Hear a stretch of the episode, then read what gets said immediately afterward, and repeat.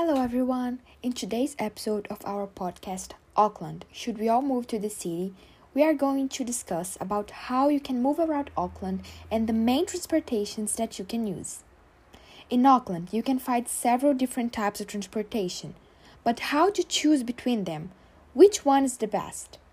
Well, you should have in mind how much money you want to spend on transportation since some types of transportation can be very expensive, and I'm sure you don't want to spend your money on that while you could spend it on buying souvenirs. For example, a good and cheap choice is using the bus to walk around the city, but it can also take longer to get to the places you want to visit because of the traffic and the bus stops. If you choose to go by ferry or subway, it may be a little bit more expensive, but is way faster than the other options. Going by taxis or cabs can be the most expensive possibility, but you can also have more comfort. Renting a car can also be a good choice, but it can be very expensive as well. Lastly, a good possibility is taking an Uber.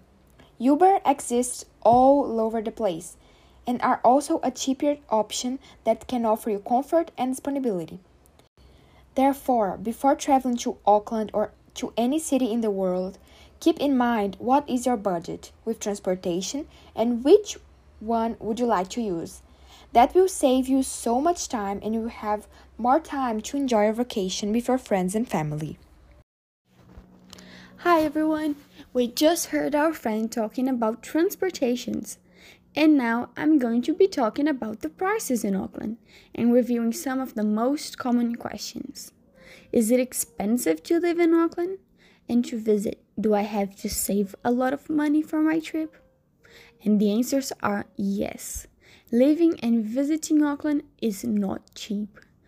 Auckland is the biggest New Zealand city, considering the amount of people.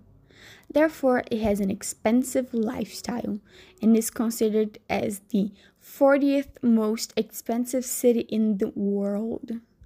Also, it is important to consider that the money used in New Zealand is the dollar. So, for many countries, it can be even more expensive because the dollar is a valued money. With the information given, it's notable that the tourists will have to pay for transport, food, hotels, and also touristic places they want to visit. And on the other hand, for people that are planning to live there, it is much more complex, but they also have to deal with shelter, food, and transportation. So, Considering the information given, it's, it, it is obvious that visiting and living Auckland is not cheap, and if you want to stay there for a while, you should consider the amount of money you want to spend. That is it. Bye, guys.